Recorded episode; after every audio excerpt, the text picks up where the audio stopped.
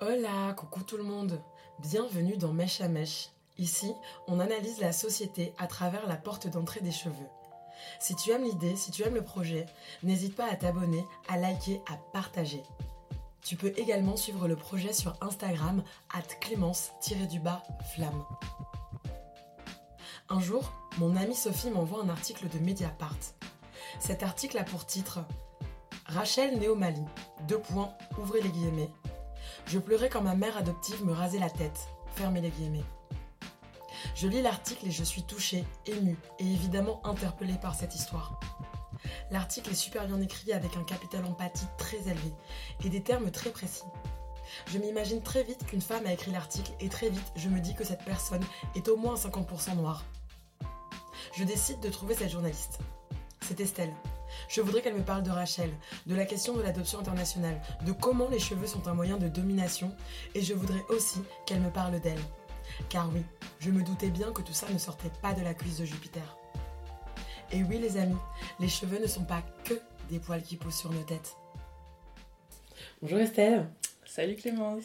Est-ce que tu pourrais, pour commencer, te présenter pour les gens qui nous écoutent? Ok, bah écoutez, euh, je m'appelle Estelle Giangio, donc j'ai 29 ans, je suis journaliste, euh, je suis spécialisée dans le podcast, mais je fais évidemment aussi de la radio, de la presse écrite, et euh, voilà, ça fait plusieurs années que je suis journaliste dans ce milieu, je m'intéresse beaucoup aux questions de genre, aux questions raciales, aux questions des discriminations, les questions de société en général. Ok, très belle présentation, j'aime bien. Alors, nous, euh, on va faire un podcast un peu différent des podcasts que je fais habituellement, puisqu'on va parler d'un de, de, tes travaux. Là, ce que j'aimerais, c'est qu'on parle plus de, ton travail, parce que, en fait, si je t'ai contacté, on va parler aussi de tes cheveux hein, et de ton rapport à tout ça. Mais si je t'ai contacté, c'est parce que j'ai lu un article de Mediapart que tu as écrit, euh, que, tu, que tu as rédigé, dans les chroniques de la haine ordinaire. Euh, très intéressante d'ailleurs ces chroniques.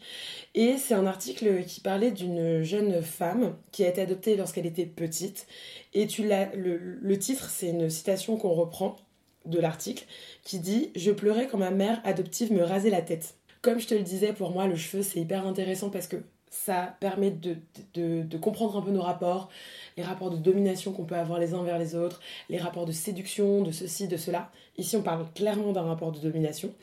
Et je, voulais en parler avec toi, parce que je, trouve qu'en plus l'article est hyper intéressant, le sujet aussi hyper intéressant, l'adoption internationale, et tu l'as super bien, euh, tu l'as super bien écrit, on, on est hyper touché, euh, on est avec Rachel, on est avec... Euh, et, et, en fait, je voulais que tu me parles de, de, de, cette Rachel, et pourquoi on a pourquoi tu as choisi ce, tu vois, cette, citation en particulier? Ok, alors, euh, donc Rachel, en fait, elle vient, elle est membre du collectif des Français adoptés du Mali, euh, qui est un collectif qui a été fondé donc, par Marie-Mar, euh, qui, qui a été elle aussi adoptée donc, au Mali. Donc, c'est souvent bah, des, des, personnes adultes aujourd'hui qui ont été adoptées dans les années 80 et 90.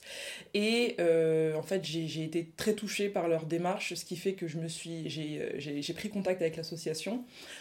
en vrai, ça, cet article euh, donc s'est transformé en, article, mais je voulais carrément en faire un énorme documentaire. J'ai révisé un peu mes ambitions parce que bon, bah, c'est beaucoup pour, pour s'engager dans quelque chose d'aussi long. Et au final, je suis contente d'avoir fait euh, un article euh, dans le cadre en plus des chroniques ordinaires, qui est vraiment une série de d'articles consacrés spécialement au racisme dans Mediapart. Et, et pour le coup, c'est assez, enfin, racisme et discrimination, mais c'est vrai qu'il y a plusieurs articles autour du racisme.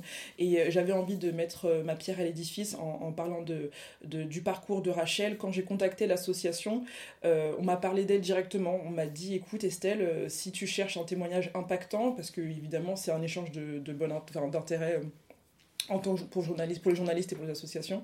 Et, euh, Marie-Mar m'a fait, et je peux demander à Rachel, elle a un parcours assez spécial. Dans, dans l'article, en fait, le, le titre, euh, quand Je pleurais quand j'étais petite, quand ma mère me rasait la tête, n'était pas mon premier choix initial, parce que euh, l'histoire de Rachel est assez dure. Elle s'est fait expulser de son foyer à l'âge de 17 ans. Euh, à la suite de la, de la, mort de sa mère adoptive, qui était l'initiatrice de l'adoption avec elle et son frère dès le départ, euh, le père adoptif a décidé de la mettre dehors en lui disant euh, Je n'ai jamais voulu adopter d'enfant noir, la porte c'est par là. et à la suite, cet homme-là a, a, mis dans, dans, le foyer donc sa, sa compagne et leur, leur enfant donc biologique. donc on est dans une histoire familiale assez lourde. Et pour moi, je voulais absolument que les gens soient accrochés à ça parce que quand j'ai rencontrer Rachel, c'est vrai que c'était, ça a été pour moi euh, l'accrocheur vraiment, parce que je trouve ça inadmissible qu'on puisse faire ça, qu'on puisse adopter euh, des enfants pour ensuite ne pas s'en occuper. Et je le dis toujours encore, encore aujourd'hui, en fait, si vous n'aimez pas les noirs, vous adoptez pas de noirs. Voilà, clairement. mais en parlant avec les équipes de Mediapart, finalement, ils ont choisi plutôt quelque chose de, on va dire, de moins comment dire, de moins, de, on va dire, de tête moins brutale dans le titre, mais qui évoque tout aussi, euh, tout aussi bien en fait le rapport racial au final. Euh, euh, de Rachel envers ses parents. Et c'est ça en fait que je trouvais intéressant. Peut-être parce qu'en tant que femme noire, pour moi, les, les cheveux, c'était aussi une évidence. Mais pour eux, donc, euh, quand, je, quand, je, dis eux, c'est évidemment le, c'est la, la, section société donc, euh, des chroniques de la haine, qui, enfin, la, section société de Mediapart qui s'occupe des chroniques de la haine, qui sont majoritairement blancs. Et en fait, ils ont non, les cheveux, c'est impactant aussi.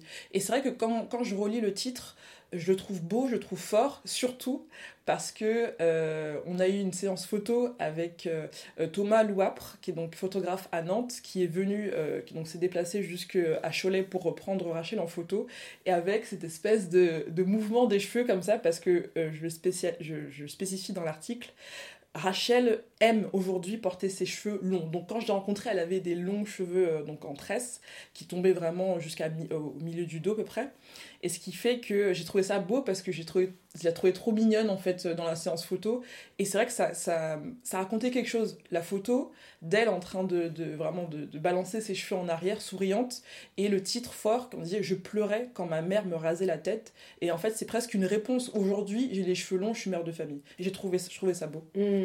Je, je, pour l'avoir lu l'article, euh, c'est vrai que quand on voit euh, la photo et quand on voit le titre, il y a, hum, euh, bah alors moi, ça m'a donné envie de le lire parce que le sujet m'intéresse particulièrement, le sujet de l'adoption, tout ça. Mais aussi parce qu'en fait, quand tu vois la photo de, de, Rachel hyper souriante, tu te dis en plus que la fin euh, doit être un peu plus heureuse que le ouais, début de mm. Et ça se voit sur la photo parce qu'effectivement, on voit euh, dans, dans, la photo, on a l'impression qu'elle veut nous montrer que en fait c'est ok et qu'elle accepte un peu certainement plus, beaucoup plus de choses, ses cheveux et, et, et, plus, de, plus de choses.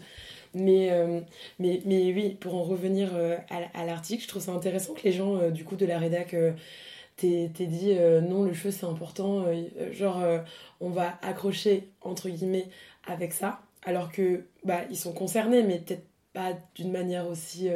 Après, Mediapart, c'est des woke, hein! non, mais je trouve ça intéressant parce qu'au final, c'est à la fois c'est un c'est un choix qui réfléchit parce que ça ça montre racialement en fait le rapport qu'elle avait avec ses, parents. Et moi, euh, l'angle que j'avais choisi euh, euh, pour parler de, de son histoire, c'était vraiment l'absence totale de traitement médiatique autour de, du racisme dans l'adoption interraciale. Et c'est aussi pour ça, c'est-à-dire que il faut bien comprendre que le collectif des Français adoptés du Mali, euh, ça a été couvert, hein, leur histoire. Mmh. Euh, donc la plainte qu'ils ont déposée euh, contre l'association Rayon de Soleil, il y, a eu un documentaire TV5 Monde, Le Monde il suit régulièrement leurs avancées. Donc je me suis dit, Estelle, euh, toi, tu es une femme euh, noire, tu es aussi une femme clairement qui a envie aussi de, de, porter aussi ces, ces questions euh, autour du racisme dans, dans, ton, dans ton, travail. Qu'est-ce, que, qu'est-ce qui pourrait effectivement te démarquer aussi des mm-hmm. autres en tant que journaliste? Je en tant que journaliste, je me suis posé la question.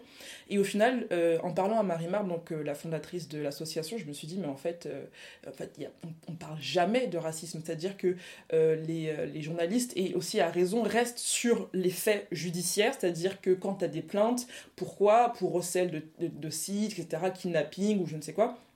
Ok, là on reste dessus. on parle d'un pays, etc. Mais le rapport pays nord-sud, mm, mm, mm. avec le racisme qui va avec, n'est jamais évoqué. Sachant qu'en plus, on a une autrice noire afroféministe, Amandine Gay, qui nous a euh, livré depuis, euh, depuis 2016 avec Ouvrir la Voie euh, des récits et des films clairement qui nous permettent de lire la question de l'adoption transraciale et internationale d'une autre manière, donc avec un prisme racial. Donc moi, évidemment, j'aime beaucoup ce qu'elle fait. Donc je me suis dit, bah, allons-y. Et j'étais très contente euh, de savoir que euh, bah, Rachel se sentait prête, parce que bon, aujourd'hui c'est une jeune femme, elle a 33 ans, euh, elle est mère de famille, tout ça. elle se sentait prête à, en parler, et surtout il y a ce côté, fuck it, maintenant c'est bon, j'en parle. Exactement, et ce côté aussi, j'ai des enfants, j'ai des filles, et je veux. Elle en parle, et je trouve ça hyper intéressant parce que c'est c'est comme, comme tu le fais en tant que journaliste afroféministe, etc., c'est une manière de. de faire porter un message. Et je trouve que elle, avec ses enfants, ce qu'elle fait, euh, quand, elle, euh, quand elle répond à tes questions, quand en fait euh, elle, elle veut que ses filles portent leurs cheveux naturels, quand elle leur donne ce truc de fierté de tu es noir. la transmission. Hein. Exactement. Et en fait, je trouve ça hyper, hyper bien et hyper intéressant. Et c'est pour moi comme ça qu'on fait aussi avancer les choses. Il y, a le, il y a le côté où en fait il faut que le gouvernement, il faut que les médias s'emparent de plein de sujets d'une manière différente pour toucher un maximum de personnes. Et il y a aussi, nous, à l'intérieur de, de, de, nos cercles familiaux, amicaux, etc., il faut aussi qu'on crée de l'empouvoirment. Et c'est ce qu'elle fait avec ses enfants. Et en fait, je trouve ça hyper cool parce que, en vrai, elle a vécu des trucs horribles. Et encore aujourd'hui, elle, elle, elle, sa vie, euh, c'est les conséquences de ce qui, de, de, de ce qui s'est passé avant. Ça aurait été différent si elle avait été dans une famille euh, qui, qui si on l'avait accompagnée. Mais elle arrive à avoir la force de donner à ses enfants un truc un peu genre en mode soyez fiers de qui vous êtes quoi. Elle revient à ses origines, euh, elle le dit qu'elle veut renouer avec ça, etc. Et je trouve ça hyper intéressant. Hyper intéressant. Alors, sachant qu'en plus les enfants de Rachel, c'est très important de le souligner, sont noirs. Ce qui veut dire que euh, elle est dans une démarche totale de transmission. Et je pense, euh, Clémence, quand on a commencé cette interview, tu m'as dit c'est sûr, c'est une femme noire qui a écrit ça. Je pense que quand je, suis en train de relire ce que, ce que j'ai dit, je pense que j'ai utilisé le, terme coiffure protectrice. Ah, c'est peut-être pour effectivement ça, on l'a dit hors micro. Et effectivement, euh, quand j'ai lu l'article, la première chose que je me suis dit, c'est c'est une meuf. C'est comme ça que je me suis dit. Je me suis pas dit c'est toi, je me suis dit c'est une meuf qui a écrit l'article. Parce qu'il y a un truc. Et puis, effectivement, je me suis dit forcément, elle est forcément un peu noire. Euh, ou 100% noire. un peu là, elle a beaucoup. et, c'est vrai, et c'est vrai que c'est peut-être par ce genre de, de, phrases, de mots, où je me suis dit, c'est il y a un truc qui fait que elle, elle maîtrise euh, le, vocabulaire. Le, le vocabulaire, euh, elle a une façon d'expliquer les choses qui fait qu'elle elle, elle vit un peu le truc, d'une certaine manière. Et c'est pour ça que, pour moi, c'était j'ai regardé ton prénom, ton nom, et je me suis dit, ok, je vais regarder sur Instagram, et là, je me suis dit, ouais, je j'avais senti un peu gagner bingo. Non non bah écoute euh, en vrai c'est vrai que, que, oui les, les enfants de, de, Rachel sont noirs. Elle a toute une cette envie de transmission dans, dans, dans, dans l'article. Et quand on s'est rencontrés elle me, elle me disait que quand elle était petite fille qu'elle rencontrait des familles noires au Leclerc du coin bah en fait euh, elle les enviait. Elle voyait les petites filles avec des cheveux bien tressés avec des perles. Parce que quand on était petit on avait plein de perles genre back and forth comme ça on les balançait. Et ben en fait elle sait ce qu'elle voulait. Elle avait été elle était ce qu'on appelle donc chop, enfin, on, on, lui on, lui avait rasé la tête. Et euh, elle explique effectivement que dans cette période de construction, on est une petite fille, on n'a qu'une seule envie, en fait, c'est d'être très féminine. Mm, mm, mm. Euh, et c'est vrai que, que à ce moment-là, bon, on a pas mal, elle a, on a pas mal pleuré. Non, Rachel a pas mal pleuré, mais moi j'avais les larmes aux yeux. Bah Parce que je, je, je, me voyais aussi, c'est-à-dire que je me revoyais à l'âge de 10 ans supplier ma mère de, de, de, me défriser les cheveux, ma mère qui ne voulait pas euh, défriser euh, mes cheveux, parce que j'en avais marre d'avoir euh, moi détresse. Et en fait, au final, je me suis dit, mais regarde, elle a même, même pas eu cette, ce rapport aussi. Et ce que je trouve beau dans le parcours de Rachel, c'est qu'aujourd'hui, elle essaie de rattraper, entre guillemets, ce temps perdu avec ses enfants. Et c'est ça qui l'a encore rendu, entre guillemets, encore plus triste, c'est que c'est le fait de se souvenir que ses, filles, parce qu'elle a, elle a six enfants. six enfants, elle a commencé à avoir des enfants à l'âge de 18 ans parce qu'elle voulait reconstruire absolument une famille biologique à elle. Euh, et donc elle me, l'a bien souligné que c'était des enfants qui étaient voulus dès le départ et que son but, ça, ça avait justement été d'être mère puisqu'elle n'avait pas eu de mère biologique. Enfin, mmh. voilà, elle pas connu sa mère biologique pour être plus précise, même si elle avait une mère adoptive. Et, euh, et ces enfants-là, en fait, elles disent, maman, c'est dommage, en fait, ce que tu vis avec nous et ben en fait, je l'ai pas vécu avec, avec ta mère. Je me souviens de cette phrase. Bah oui, c'était hyper fort parce que là, on parle des cheveux, mais en vrai, euh, on parle aussi de transmission avec la cuisine, avec, avec là, le, le, collectif des, des, des, Français adoptés du Mali, ils, prennent des cours de Bambara. Donc en fait, il y a, toute cette, espèce de réappropriation aussi de cette culture-là, évidemment, qui, passe par les cheveux. Mmh, complètement, complètement. Et je trouve ça hyper intéressant quand tu as dit euh, période de construction, envie d'être féminine, etc. Effectivement, ça, c'est un truc que toutes les petites filles vivent parce que euh, si on parle juste d'un point de vue euh, féminin, euh, féministe, en fait, on est clairement, depuis notre plus jeune âge, un peu obligé de correspondre à certains standards de beauté. Tout à fait. Et plus tu t'éloignes du modèle blanc, qui est le modèle un peu en haut de la pyramide, plus c'est un peu compliqué pour toi. Et toi-même, tu le dis, même toi qui avais pour autant un foyer familial où il y avait de la transmission noire, etc., tu avais quand même ce truc de te dire un peu, euh, moi aussi je veux avoir mes cheveux, patati patata, parce que en plus d'avoir ce truc d'être noire et donc du coup d'être différente, d'être noire dans un pays blanc, dans une famille blanche, il y a ce à la campagne. À la campagne il y a ce truc de pas avoir en fait euh, de, de, ressources, de pas avoir. On a grandi, je pense qu'on a à peu près le même genre d'âge. On a grandi dans une. Euh, oui, tu l'as dit tout à l'heure en plus. On a ces trucs d'avoir grandi dans une société avec des rôles modèles qui étaient en fait euh, des, des, des, femmes blanches, cheveux lisses. Et même quand elles n'avaient pas les cheveux lisses, elles se lissaient les cheveux. Même des femmes noires, hein, parce que moi, mes modèles c'était Destiny Child et TLC. moi, c'est ça que je voulais ressembler. moi, je vois des, je cheveux lisses dans les, dans les, dans les clips, c'est ça que je veux. Hein. Exactement. Moi, je voulais moi, je voulais être euh, Beyoncé, mais Beyoncé avec euh, ses cheveux lisses. Beyoncé avant qu'elle soit noire. c'est seulement maintenant qu'elle sort sa marque de perruque. Alors que ça fait depuis, on lui demande de nous dire comment elle fait. Bref.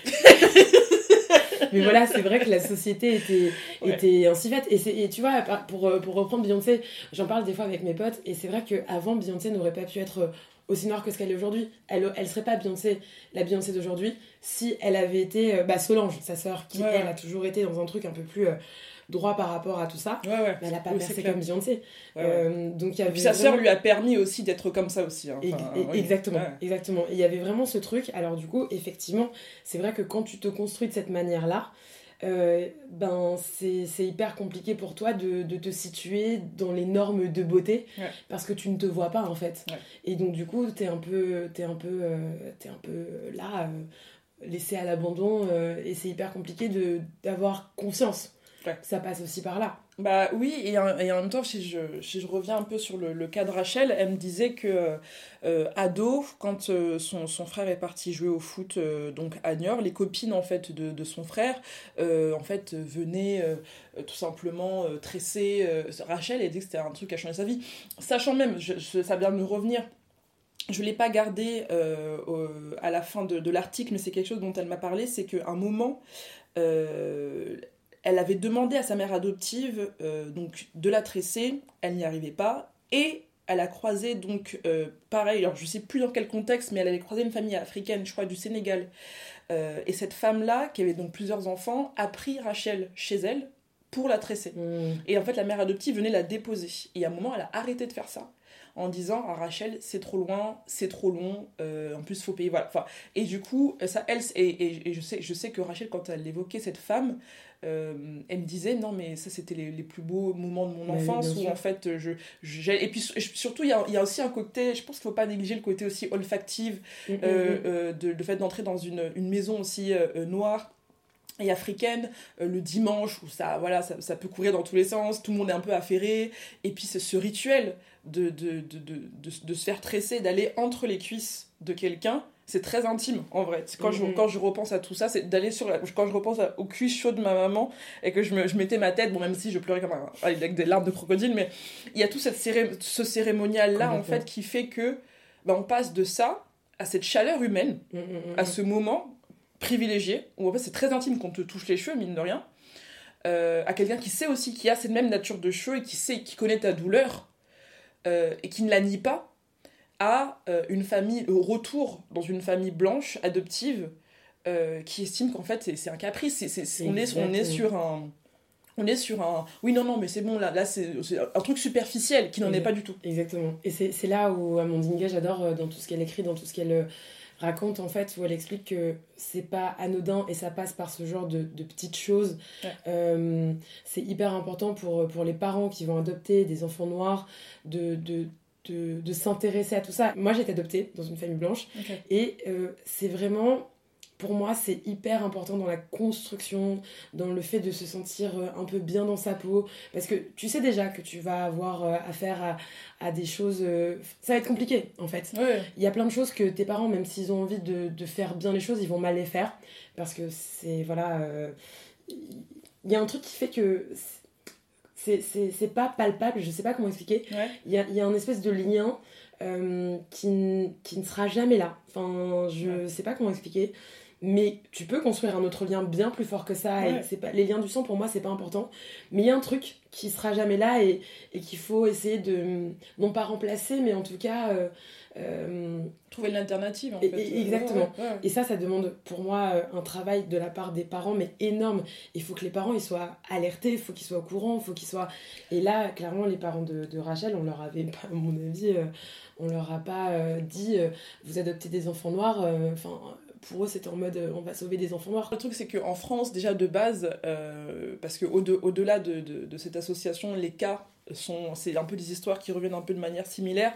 On on nous donne pas les outils, on ne donne pas aux parents et aux personnes blanches en France les outils pour comprendre euh, ce que c'est d'être noir et euh, étant donné qu'on vit dans une espèce de société colorblind euh, où on ne voit pas les couleurs daltoniennes, quand on dit à quelqu'un qu'on adopte un enfant, on lui dit non mais c'est d'abord l'amour. Je dis mais c'est très bien l'amour. Sauf qu'en fait, je ne suis pas vous. Mon corps est très différent du vôtre. C'est-à-dire que je sais que quand je croise euh, moi aussi des, des, enfants noirs avec des parents blancs à côté, euh, parfois c'est assez évident malheureusement qu'ils sont adoptés. C'est-à-dire quand je, quand, je dis ça, quand je dis malheureusement, c'est dans le sens où euh, les cheveux en fait sont, on sent qu'ils sont pas nourris, la peau est cendrée.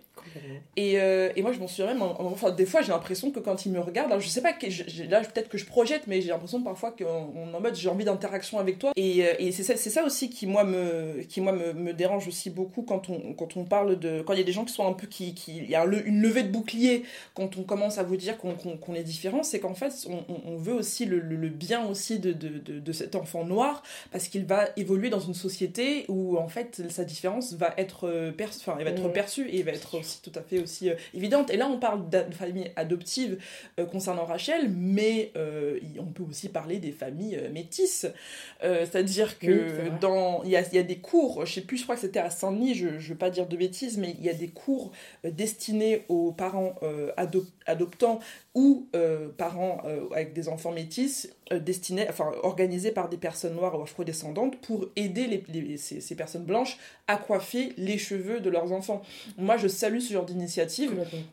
Parce qu'en fait, on n'est justement pas là en train de vous dire, parce que peut-être qu'il y a aussi ça, il faut, faut pas nier aussi le, le sentiment de, de, rejet des, des, parents blancs qui n'ont qu'une seule envie, c'est d'être parents, pour ceux qu'ils veulent vraiment, vraiment, et qui ont envie d'accompagner vraiment leurs enfants, euh, c'est de, de, de sentir totalement à part, et encore une fois, sans outils. Donc, moi, je salue l'initiative de, de, personnes qui font la démarche, qui, qui disent je ne sais pas, j'ai envie de savoir, euh, et qui vont voir des personnes afrodescendantes et, et qui sont dans une écoute et, euh, et, et, sont là aussi pour vouloir créer un lien avec leurs enfants. Mmh. Moi, j'adore. Moi, je trouve ça, moi, je trouve ça beau parce qu'au final, c'est ce qu'on ce qu'on ce qu'on veut pour eux. C'est-à-dire, on n'est pas en train de dire on ne, on, vous, vous, ne devriez pas adopter d'enfants d'enfants noirs. C'est absolument pas ce qu'on dit. D'ailleurs, euh, nous, on, moi, j'ai eu des retours assez difficiles concernant cet article de gens qui, qui m'ont déjà. Qui ne croyait pas Rachel en disant que non, c'est pas possible que d'expulser de, des gens, des gens à, à, en mineur de son foyer, si en fait vous, vous allez regarder à l'aide sociale à l'enfance, les histoires sont, sont, sont, Et là, sont on plus, parle euh... même pas d'enfants noirs, d'enfants adoptés, d'enfants. Juste, il y a des parents qui sont. Il y a des gens qui en fait euh, ne devraient pas avoir des enfants. Oui. Et, euh, et, en fait qui font des choses horribles à leurs enfants. Et Là, on parle de Rachel, mais non, bien sûr. Mais, mais voilà, mais, mais, mais, ce qui fait qu'en tout cas, moi j'ai eu des retours assez, assez durs, et c'est moi ce que je trouve assez. Euh, au final, c'est le manque de. parfois aussi d'humilité de certaines personnes de, de, de, de, nier en fait le, la souffrance aussi mmh. des autres, et, euh, et ce que Rachel dit beaucoup, dans, dans, qui est revenu euh, systématiquement dans notre entretien, c'est le fait de se dire les adultes ne, ne se sont jamais mis à ma place. Et il euh, y a aussi ça, le fait que euh, bah, je reviens sur ce milieu aussi où elle a grandi dans les Deux-Sèvres, qui est euh, un milieu rural. elle a d'abord grandi dans un petit village où c'était les seuls noirs, pour ensuite le, puis ensuite le, le, le collège, où elle me disait que bah voilà, c'est vrai qu'elle s'identifiait, elle n'arrivait pas à s'identifier vraiment aux autres, elle voulait pas être avec, euh, voulait pas forcément continuer à être amie avec ses amies blanches qui écoutaient du Louis Attack pendant qu'elle écoutait du Zouk, euh, et, et, le fait qu'elle a voulu se caler en fait à l'image que les Noirs renvoyaient à la télé, donc elle a commencé à être insolente, elle a commencé à répondre, enfin tout, tout, ce, tout cette espèce de d'imaginaire aussi euh, qui marche, hein, qui fonctionne, c'est-à-dire mmh. l'imaginaire, l'imaginaire comme on dit, il est collectif.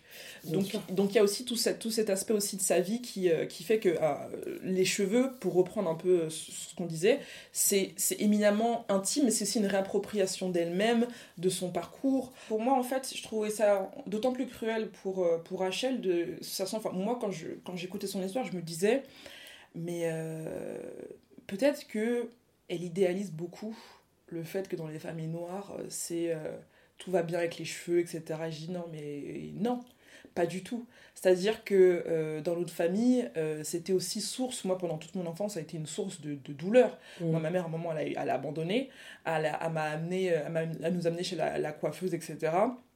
Mon père, il avait pitié de nous de ouf. C'était le seul moment où, il nous achetait un McDo parce qu'il savait qu'il fallait qu'il nous réconfortait à la fois avec ma soeur, tu vois. Euh, mais... c'était quoi ton, ton, ton rapport à tes cheveux, du coup, euh, petite, c'était, c'était quoi les, les, rituels? Comment ça se passait? Alors Alors, le rapport à mes cheveux, euh, très jeune, les, le premier, c'est vrai que c'est intéressant parce que le premier rapport, ou la première confrontation avec le racisme que j'ai eu, c'était par rapport à mes cheveux. Mhm. À l'époque, ma mère faisait une coiffure qu'on appelait la cage.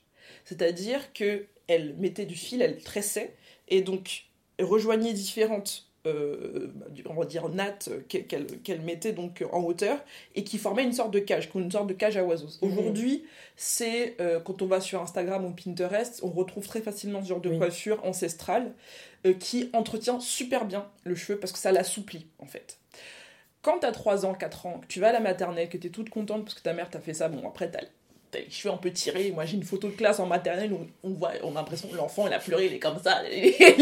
Les, tout est tiré comme ça.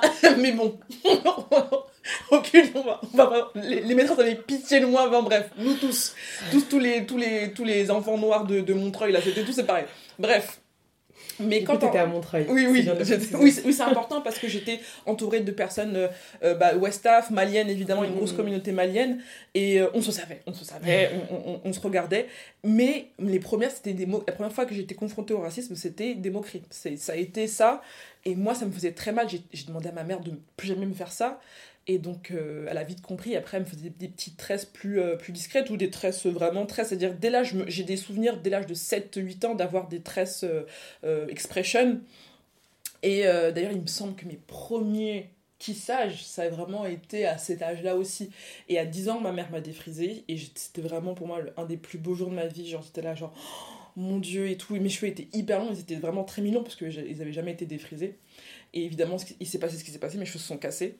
Et ce qui fait que euh, jusqu'en. J'ai continué à défriser mes cheveux. Alors après ça, je me suis je faisais pas mal de tissage. Euh, et puis à un moment, ma mère avait abandonné.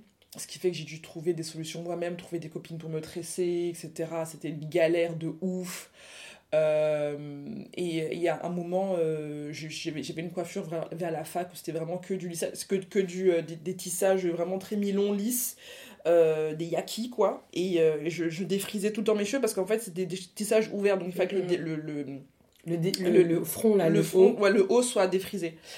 et puis à un moment ça m'a saoulé euh, en fait, je voulais vraiment que mes cheveux poussent et j'ai dit écoutez, j'en ai, j'en ai marre, je, je vois pourquoi je me, je me fais ça.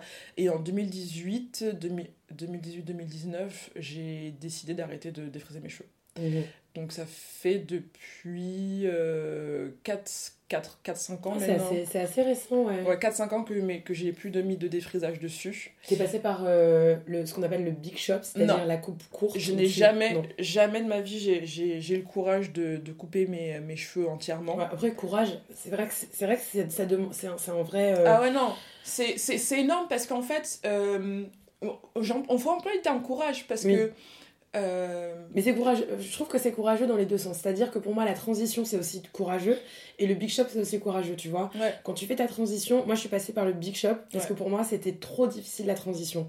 Euh, avoir son cheveu et naturel et défrisé, euh, pour moi, c'était trop tentant de retourner vers le défrisage. Tout à fait. Et donc, j'avais pas le courage d'attendre parce que j'aurais forcément redéfrisé. Parce que j'aurais vu ce défrisage qui m'aurait nargué en mode hum, regarde. Hein. Et ça les repousse en plus. Exactement. Euh, et donc je n'aurais pas, pour moi, je n'aurais pas eu le courage de faire ça. Et, et, et, là où le Big Shop, ça a été. Bah, alors, ça a été une révélation. Hein. je suis devenue noire à ce moment-là. Moi, c'était vraiment. ça a été incroyable. mais voilà, pour moi, c'était plus courageux de faire la transition. C'est pour ça que, pour moi, le courage, il est de plutôt d'assumer qui on est. Peu importe. Que ah, tu les cheveux, que je tu fasses... Mais c'est vrai que c'est assez... Euh, bon, ça demande quand même euh, ce petit moment de... Tu sais, t'as chaud, hein. Euh, ah, là, genre, en mode, waouh, j'ai Mais c'est pour ça. Et puis surtout, en fait, nos, cheveux sont, ils sont fragiles. Dans le sens où, en fait, même quand on, brosse nos cheveux et qu'on les voit, en fait, on, pour moi, j'ai une tristesse immense, en fait. Et ce qui fait que... surtout important, en 2019, je suis, j'ai déménagé au Sénégal à Dakar. Oh, Donc j'ai vécu un an et demi, deux ans, et euh, la chaleur tropicale euh, semi du climat euh, semi-sahélien de Dakar a fait que mes cheveux, tout d'un coup, genre, paf, ils ont poussé. Mais... Et surtout, en plus, moi j'avais des copines top qui, me... qui étaient là, qui me vendaient des produits naturels, de beurre de karité, de je ne sais quoi, les matères sénégalaises, qui me disaient, mais attends, attends, t'inquiète, je vais te mettre ça dessus et tout. Et avoir aussi, vraiment, être dans une société où avoir le cheveu crépus est une norme, et puis surtout au Sénégal, ils ont une culture du. Elles tressent très finement. Mm, mm, mm. C'est très fin. Et, euh, et, mes cheveux, en fait, ont, poussé mais, énormément. Et là, je suis revenue en France, et ça, ça, ça s'est reshrinké, c'est-à-dire que ça s'est, ça, ça s'est rétracté totalement et tout. Et, euh, et, mais même comme ça, je, je voulais plus, je voulais plus euh, me défriser. Mais là, là aujourd'hui, là, je porte des tresses. C'est mon amie, la journaliste Christelle Mouroula qui m'a coiffée. Et puis après, je, je, laisserai mon afro, ce que je fais, je laisse mon afro au moins deux semaines à peu près respirer. Parfois un mois quand je suis vraiment saoulée. L'été, j'adore laisser mon afro aussi, mhm. genre libéré et tout. Mais c'est vrai que tu es obligée de faire des coiffures protectrices parce qu'en fait, l'afro, oui. on peut pas la laisser. Euh, non. Euh, à découvert. Euh, et ça, c'est un truc pareil. Moi, je trouve ça hyper important que mes potes que soient au courant, que mes clients, que sur Instagram, je mets souvent des trucs comme ça, ou quand je, me, quand je montre mes différentes coiffures, j'explique que les commentaires de style Ah, tu changes toujours de tête, il y en a, tu vois. Et en fait, je les entends. Je, je, ok. Mais en fait, sachez que si je change toujours de tête, euh, ok, j'ai bien changé de tête, mais c'est aussi que derrière, il y a un soin du cheveu. Ce sont des coiffures protectrices. L'idée, c'est aussi de protéger mes cheveux parce que mes cheveux sont un peu plus fragiles que les vôtres, que euh, la pollution, le calcaire, patati, patata, le climat n'est pas favorable et que du coup, ça demande un soin particulier et donc forcément des coiffures différentes. Et on en revient à quand t'étais petite où on te faisait tes coiffures protectrices et les enfants se moquent de toi. Mais en fait, si on se raconte tout ça, tout est plus simple. Et c'est vrai que moi, je suis trop, trop contente quand mes clientes euh, me disent Ah, elles sont, euh, elles sont mal tresses, machin, ça me fait plaisir. Et euh, ah, mais oui, tu m'avais dit, du coup, là, t'es en coiffure de protection. Et en fait, J'aime bien parce que l'idée c'est de se dire que quand elles vont avoir des amis, les enfants de leur, les amis de leurs enfants, ce genre de choses, les commentaires seront différents. Même si c'est à changer de tête, mais ça sera dit d'une manière différente. Toi, tu le reçois différemment. Et ça ne te provoque pas ce truc de, tu sais, ah, ah ouais, donc du coup, ça veut dire que euh, c'est pas normal ou on, se moque de moi ou je sais pas. Ça devient juste normal en fait. Oui, t'as changé de tête. Peut-être parce que ton envie patati patata, mais aussi parce que c'est comme ça qu'on fait avec euh, tes cheveux. c'est comme ça que.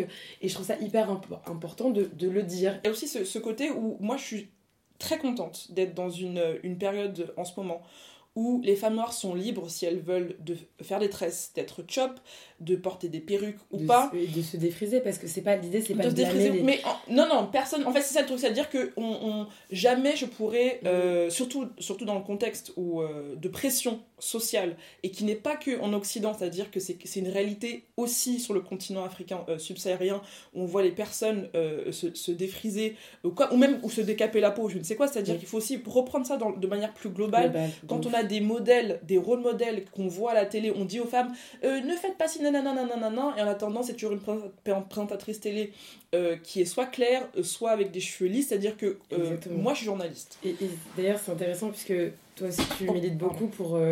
on en reparlera après, mais dans le journal, enfin pour justement avoir plus de diversité. Ah, avec la jarre? Ouais, exactement. bien sûr. Je, regardais, c'est hyper. Je fais une parenthèse, on en reparlera plus tard et je te laisse continuer, mais c'est hyper intéressant euh, ce que tu abordes, la représentation, bien sûr. Oui, on ne peut pas faire des leçons de morale aux gens, alors qu'en fait, on voit que des gens euh, de plus en plus de diversité, mais bien sûr que tu, on peut pas blâmer euh, euh, les gens qui s'éclaircissent la peau, qui se défrisent. Par contre, on peut leur expliquer et amener autre chose. Oui, mais il faut aussi montrer que les personnes, euh, souvent plus les personnes in charge, c'est-à-dire que les personnes vraiment qui sont, qui expriment un peu une sorte de réussite sociale aussi, ne passent pas leur temps forcément à se défriser les cheveux je suis journaliste, ce qui fait que moi, quand j'étais petite, j'ai euh, mes premiers modèles à la télé, ça a été Audrey Pulvar et Harry Roselmack. Mhm. Bon, Harry Roselmack, c'est un homme, euh, voilà, tout en chou.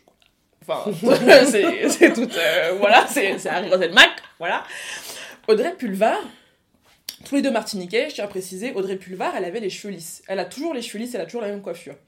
Euh, donc pour moi, c'était en fait, si on, si on veut être journaliste, il faut être ça. Et moi, à partir du moment où euh, on arrivera à un, à un certain niveau où on n'aura plus forcément euh, à, s'imposer aussi ce genre de maltraitance pour Mhm. nos cheveux et montrer qu'on peut réussir, je pense aussi à Siben Diaye. Siben C'est Diaye, exact, j'allais t'en parler. elle avait des cheveux naturels, ou du moins.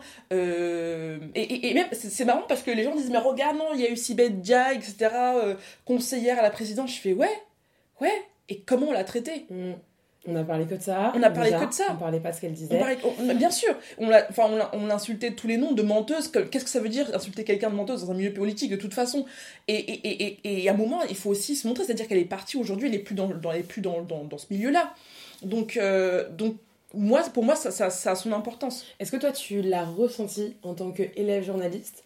Parce que effectivement, c'est un secret de polichinelle. Dans certains milieux, on ne dit pas qu'on doit être comme ci, comme ça, mais tu sais que tu dois être comme ci, comme ça pour pouvoir euh, gravir les échelons. Et euh, effectivement, ça serait bien qu'un jour tout ça, ça explose un peu. Et que... Mais est-ce que toi, tu l'as ressenti en tant qu'élève de te dire, bon, là, ici, il va falloir que mes cheveux, mon allure, mon machin, ça soit un peu plus comme ci, un peu plus comme ça Ouais. Et est-ce que tu le ressens encore? Ouais, bien sûr. Moi, j'ai commencé euh, l'école de journalisme en 2015. Euh, mes premiers stages, c'était à Public Sénat. On n'était pas beaucoup de noirs. Les, les seuls noirs qu'il y avait, c'était euh, à la gestion, comme d'habitude. Euh, donc à l'époque, je me faisais. Euh, clairement, je- j'entrais dans le Sénat avec toutes les dorures de la République. Tu sentais qu'il fallait genre vraiment behave. Vraiment, tu faut faire attention, quoi. Mais oui, clairement, moi, j'étais la, la seule noire, pardon, de ma promo. Euh, et puis en plus, euh, pareil, ma, mon ancienne professeure, euh, Marie-Aline Meili, maintenant je peux le dire aujourd'hui, elle me faisait clairement comprendre qu'il fallait que je sois twice as good, ce qui m'a beaucoup blessée en fait. Mais parce que c'est comme ça qu'elle a été élevée aussi. Mm, En fait, c'est soit tu réussis, soit tu réussis. Donc ça passe aussi par le fait de, j'aime pas ce terme, mais de dompter tes cheveux. Et puis. euh, Mais le terme est super moche, mais c'est exactement Mais ça. ce qu'on nous- c'est ce qu'on nous demande. Et on, on nous demande ça aussi, pas seulement nos cheveux, on nous demande aussi de, de dompter notre personnalité qui serait Mhm. aussi trop agressive, etc., trop rentre dedans. Et aujourd'hui, euh, aujourd'hui, bon, là, je commence à avoir euh, de l'expérience, donc je me laisse plus faire. C'est-à-dire que à aucun moment, euh, je, laisse les gens me faire des commentaires sur, mes cheveux, mais j'ai voulu commencer en télé. Euh, là, aujourd'hui, je fais la radio et du podcast et de la presse écrite. C'est-à-dire que euh, je me permets d'avoir toutes les coiffures que je veux, je m'en fous totalement, parce qu'on ne me voit pas. Mais, mine de rien, je me suis un peu réfugiée aussi dans, dans le son, parce qu'en fait, les gens se concentrent moins sur mon image. Parce que là, on parle de cheveux, mais la couleur compte énormément. C'est- euh, un peu la. hum, c'est une vitrine, c'est la vitrine. Et, et donc forcément, donc, pour parler peut-être de, de, de la JAR, euh, moi je suis porte-parole donc de la JAR, dont l'association des journalistes antiracistes et racisés. Et, euh, et à la JAR, on est euh, une bonne cinquantaine d'afro-descendants et on se pense qu'on on se retrouve beaucoup dans ces, dans ces discours-là euh, de, de représentation, mais pas, mais pas que. C'est-à-dire qu'on a aussi beaucoup de, de journalistes qui sont nord-af et qui commencent petit à petit aussi, euh, donc nord-africains, qui commencent petit à petit à, à- aussi comprendre que euh, à se rendre compte de ce côté où en fait ils ont passé beaucoup de temps à se laisser les cheveux fer et qu'en fait c'est aussi le, fruit d'un produit colonial où en fait on, ne veut pas de leurs cheveux de métis donc euh, évidemment ces, représentations pour nous comptent énormément euh, mais au-delà de, ça parce que encore une fois c'est des représentations mais les discours le font aussi. C'est-à-dire que nous on, se bat pour un traitement médiatique antiraciste. C'est aussi ça que j'essaie de, de faire transparaître à travers mon travail. C'est aussi ça que je voulais faire transparaître dans l'article que j'ai écrit hum, euh, autour, avec, euh, avec Rachel. Et pour revenir sur l'adoption, du coup, encore une fois, quand on n'a pas les outils et qu'on on- on ne comprend pas forcément euh, ce qui se passe parce qu'on ne nous explique pas, parce qu'il faut vraiment parler beaucoup avec d'autres afro-descendants pour comprendre, et bah, bah ouais, clairement, on est un peu, on est un peu perdu. Euh, écoute, euh, merci beaucoup pour, euh, pour toutes, ces, toutes ces explications, tout ce, ce, parcours, cette, discussion. C'était un bel échange. Merci à toi. Et, et puis, bah, écoute, bonne continuation. Parce que je vois sur Instagram que tu fais plein de choses hyper intéressantes. Je vous mettrai tout dans, dans la description sur Insta, sur la description du, du podcast. Allez suivre son travail, c'est très intéressant. Merci, beaucoup. beaucoup Clémence, merci à toi. Merci d'avoir écouté cet épisode. Si vous avez aimé, Likez et partagez sans modération. Des fois, il suffit d'une petite histoire pour mettre l'étincelle au cerveau. À très vite, prenez soin de vous.